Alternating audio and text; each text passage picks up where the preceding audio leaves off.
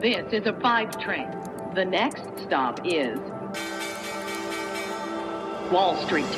Hallo und herzlich willkommen zu Wall Street Daily, dem unabhängigen Podcast für Investoren. Ich bin Sophie Schimanski aus New York, wo wir jetzt erstmal auf den US-Handelsmorgen und die Schlagzeilen schauen, die für den breiten Markt Impulse bedeuten könnten heute. Es wird erwartet, dass die Demokraten das Hilfspaket verabschieden, heute noch und es Präsident Joe Biden damit ermöglichen, das Paket bis zum Wochenende zu unterzeichnen. Wir haben Daten zur Inflation bekommen, darauf schauen wir gleich auch noch genauer. Die Aktienindizes klettern, die Staatsanleihen auf Zehnjährige entspannen sich auf die Inflationsdaten hin, die es gegeben hat.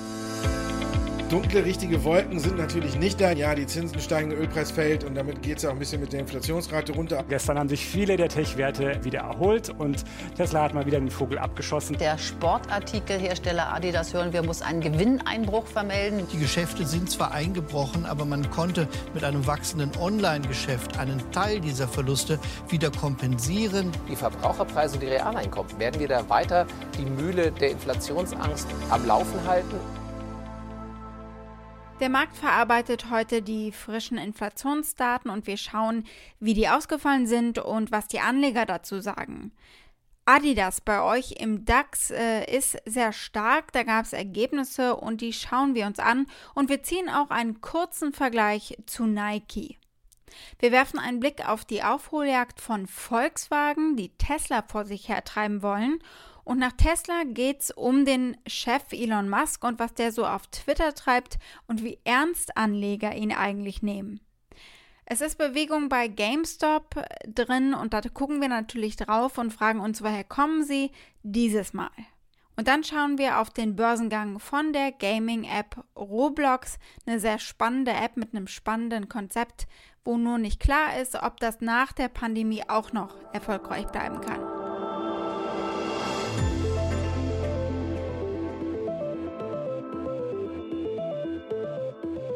Gucken wir als erstes auf den breiten Markt und das CPI. Der CPI ist ein Indikator für Inflation, weil es den Preis eines Warenkorbs mit immer den gleichen Waren vergleicht.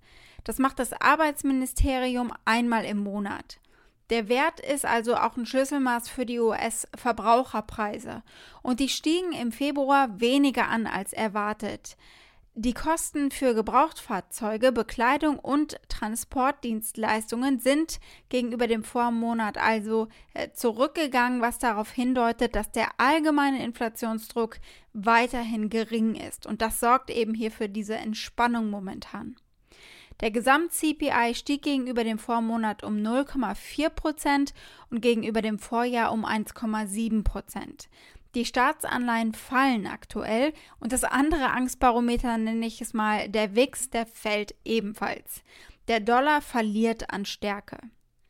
Im Markt lautete es die vergangenen Tage by the dip, hatte man den Eindruck. Also alle haben Tech gekauft, sagt auch die Bank of America in einer Mitteilung an die Kunden. Tech verzeichnete einen nahezu rekordverdächtigen wöchentlichen Zufluss von 2,6 Milliarden US-Dollar. Das ist der höchste seit über sieben Jahren, schreibt die Bank of America weiter.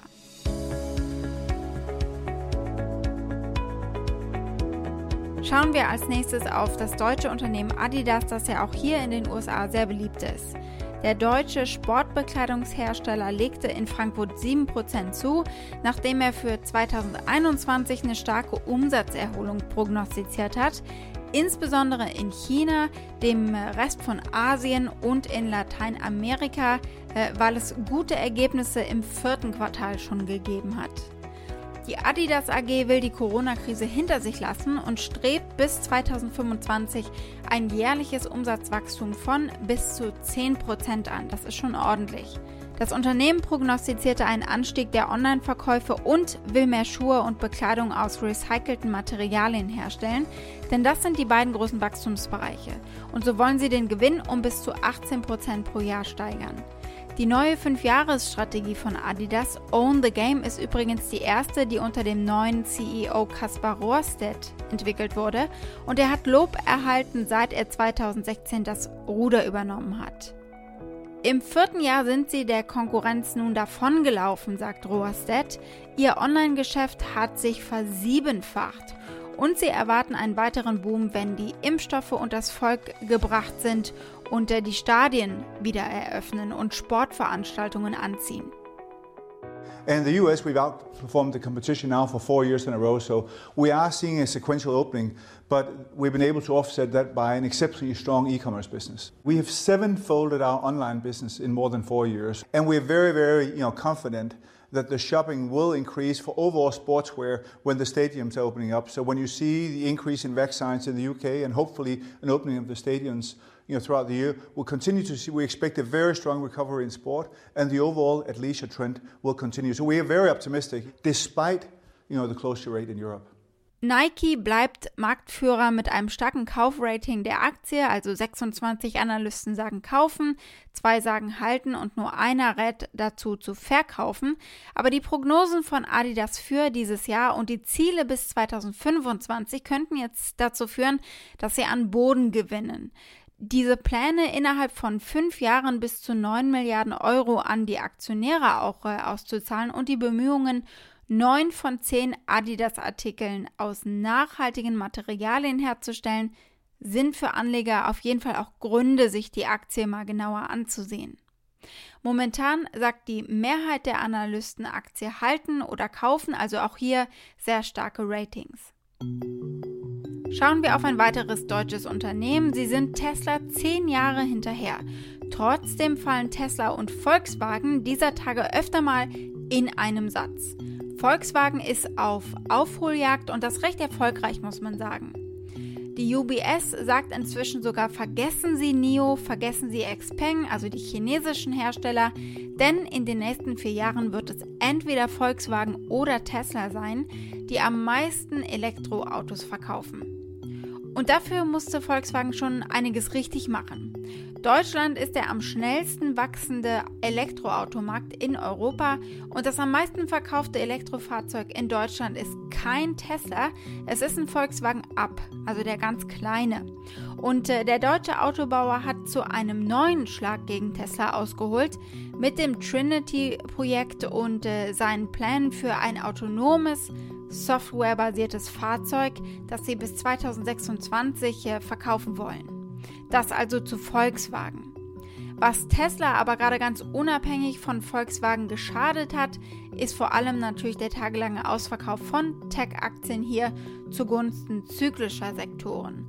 Da glaubten die Anleger, dass dies äh, die besseren Investments sind, einfach in Zeiten von anziehender Inflation und äh, Wirtschaftsaufschwung. Nur hat Tesla gestern auch wieder nachlegen können bei der Aktie, Genau wie die Star-Investorin Cathy Wood beim Downturn mehr Aktien geshoppt hat, das wissen wir, könnten andere Anleger das natürlich genauso gemacht haben. Das wäre eine Begründung für den Anstieg. Und dann sind Analysten wie Pierre Ferragut der Meinung, dass jetzt insgesamt ein guter Zeitpunkt ist, um Tesla-Aktien zu kaufen. Er hat sein Rating für die Aktie erhöht, gestern von neutral auf kaufen. Und er geht davon aus, dass der Aktienkurs von Tesla auf 900 US-Dollar steigt, weil sie ihre Produktionskapazität stetig erhöhen können. Der Wedbush-Analyst Daniel Ives sagte, dass er glaubt, dass der Aktienkurs von Tesla sogar 950 Dollar erreichen kann. Ives hob den starken Absatz des Elektroautoführers in China hervor, der im Februar sequenziell um 18% gestiegen ist und sein Kursziel für die Aktie entspricht potenziellen Gewinnen für Anleger von rund 50% gegenüber dem aktuellen Aktienkurs von Tesla. Die Inflationsdaten, die wir diesen Morgen bekommen haben, dürften der Aktie auch helfen. Bleiben wir bei Elon Musk, beim Tesla-Chef, dessen Kernkompetenz Autos und Raketen bauen ist. Also eigentlich. Aktien sind nicht so seins und äh, sie würden sich manchmal aus unerfindlichen Gründen bewegen und äh, zum Beispiel als Überreaktion auf äh, Tweets, sagt Musk selber. Die Moderatorin in diesem Gespräch weist ihn darauf hin, dass er mit seinen Tweets auch schon Schwankungen ausgelöst hat, bei der Tesla-Aktie damals. Er scheint sich in dem Moment erst daran zu erinnern, also bewusst war es ihm vorher offenbar nicht. And your stock went up, Elon, by something like 8 9%, just Okay. based on that tweet alone. You earned about $3 billion Okay. in market cap on that. Is that a surprise to you? Um, yes. I mean, that's like an unlikely thing to happen just based on a tweet, but I don't really follow the stock that much. I'm, you know, because I think sometimes the stock moves for kind of random reasons, Hmm. and um, you know, if that ends up being a mood barometer, then it's, it, you know, it's not a happy life. Well, because a few weeks ago you had said yourself, look, you thought the stock was a little bit high, and it then Yeah, fell about 10% after that. Aber Anleger sind Fans vom Musk-Barometer. Es sind ziemlich viele Leute seinen Investment-Tipps oder Tweets gefolgt. Dazu hat äh, Pipsley 30.400 Menschen in den USA online befragt in den beiden Tagen vom 6. bis 8. Februar und fast 40 Prozent der Befragten in dieser Umfrage gaben an, auf der Grundlage der Tweets von Musk persönliche Investitionen getätigt zu haben. Von den Befragten gaben 48 Prozent an, er sei ein Genie, während 7 Prozent angaben, er sei ein Jerk, ein Idiot. 16 Prozent gaben an, aufgrund der Tweets des Tesla-CEOs äh, viele Male schon bereits investiert zu haben. Pipsley sagte, dass fast die Hälfte der Befragten Musks marktbewegende Tweets als ziemlich amüsant empfinden. Ungefähr ein Viertel sagte, sie seien unsicher, während 29 Prozent gesagt haben, diese Tweet-Einmischung bei den Aktien sei nicht lustig. Musk hat auf Twitter seine Meinung vor allem zu Dogecoin und GameStop veröffentlicht, also nicht nur zur eigenen Aktie. Apropos GameStop. GameStop äh, steigt leicht und zwar in echt. Also soll heißen, da ist echt mal was äh, Fundamentales passiert. Gestern hat die Aktie 27% zugelegt und damit stieg sie den fünften Tag in Folge und erstmals seit dem 1. Februar über 200 Dollar pro Aktie. Der Preis liegt schon noch deutlich unter dem Höchststand von 483 Dollar vom GameStop-Rausch im Januar, aber die Dynamik alleine ist überraschend für viele. Die YouTube-Gemeinde ist regelrecht fassungslos. YouTuber Bruce Wang zum Beispiel. Good morning, everybody. GameStop is pumping again. Is this really happening? Is this really happening? I thought GameStop was already done. Seit Jahresbeginn ist die Aktie immer noch um mehr als 900 Prozent im Plus und ist etwa fünfmal höher als Mitte Februar. Es ist wohl durchaus auch die Tatsache, die hier hilft, dass einige der Stimulus-Checks, die quasi gerade auf dem Weg sind an die Amerikaner, dass die an der Börse landen werden. Aber es scheint auch, dass die Anleger schon wirklich an die Überholung des Geschäftsmodells glauben und nicht nur schnelle Gewinne machen wollen. Denn der Aufschwung folgt der Bekanntgabe des Unternehmens, dass ein neues Komitee gegründet wurde. Vorstandsmitglied und Chewy-Gründer Ryan Cohen soll es leiten. Chewy ist übrigens ein Online-Shop äh, für Haustiere, also für Haustierbedarf. Und das Komitee soll die Transformation von GameStop einleiten. Cohen findet, der Einzelhändler sollte sich mehr auf das E-Commerce-Geschäft konzentrieren und sich weniger auf die physischen Standorte stützen. Das hat er auch schon geschrieben in einem Brief im November. Die seitdem unternommenen Schritte inklusive des neuen Komitees deuten jetzt auch darauf hin, dass GameStop äh, Cohens Warnung ernst nimmt und äh, umsetzen will. Das Unternehmen stellte außerdem den Amazon-Veteran Matt Francis als neuen CTO, also Chief Technology Officer, ein. Und das Übergangskomitee hat nun die Aufgabe, weitere Führungskräfte für die Bereiche E-Commerce und Kundenbetreuung einzustellen, sowie einen neuen Finanzvorstand zu finden. Also da ist viel Umwälzung gerade los. Reddit-Händler haben ihre Aufrufe von GME to the Moon, also GameStop to the Moon, ersetzt offenbar mit echter Recherche, wie GameStop als E-Commerce-Unternehmen gedeihen kann. Sogar Keith Gill, der wohl berühmteste GameStop-Bulle, er sagte bereits bei der Anhörung vom Kongress, dass er immer an das Unternehmen geglaubt habe, vor allem an das Wachstum, äh, das mit äh, dem Schwenk ins Online-Geschäft erst recht kommen würde. Keith Gill, also einer der Leute, die äh, für den GameStop-Rausch im Januar gesorgt haben, als Privatanleger. I believe that GameStop has the potential to reinvent itself as the ultimate destination for gamers within the rapidly growing $200 billion gaming industry. GameStop has a unique opportunity to pivot toward a technology driven business. By embracing the digital economy, GameStop may be able to find new revenue streams that vastly exceed the value of its business.